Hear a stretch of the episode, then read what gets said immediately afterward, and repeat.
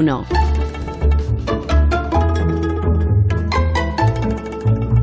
Cada viernes Fernando Sabater comparte con nosotros su opinión, su reflexión sobre algún asunto de la actualidad de estos últimos días. Buenos días, Fernando. Hola, buenos días, Carlos. Buenos días a todos.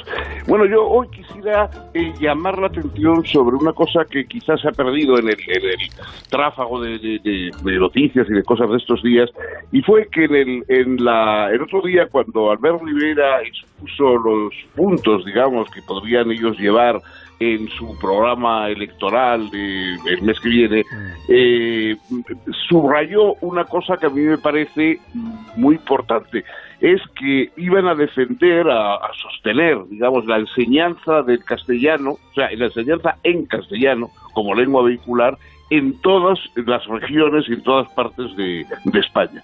Eso vamos, sería de una importancia extraordinaria, porque haber olvidado eso, el, que se haya postergado el, castellano mm, arbitrariamente en, pues bueno por supuesto en Cataluña pero también eh, en, Baleares eh, en ocasiones en, en, Valencia etcétera y que haya esa tendencia a que el castellano puede ser sustituido por otra lengua eh, en, esas regiones es algo, digamos, eh, gravísimo. Y yo creo que la importancia de, volver a poner esa defensa y de poder aclarar que es un derecho constitucional prioritario y que verdaderamente la lengua materna, digamos, eh, por supuesto, si es una lengua autonómica también debe ser respetada, pero eh, la, lengua materna eh, más general en, España no debe ser postergada.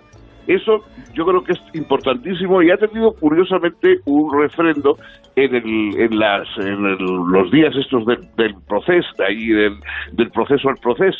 Eh, el otro día uno de los procesados, creo que fue, hizo un protestó por, por la traducción simultánea e hizo una defensa de, de la lengua materna diciendo que, en fin, que su oralidad, comprensión es insustituible, que no se trata solamente de la traducción, sino bueno, cosa que más o menos tenía bastante razón, pero claro, em, es una pena que no se, no se acuerden de esos eh, argumentos cuando se priva de la enseñanza en su lengua materna a tantos castellano hablantes, por en Cataluña.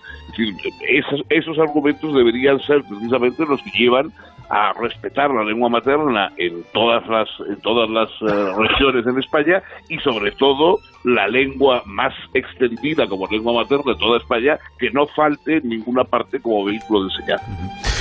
Fernando, gracias como siempre por tu colaboración, por tu participación en este programa. Cuídate mucho. Eh, gracias a vosotros, Carlos. Un abrazo. Fernando Sabater cada viernes aquí. En más de uno en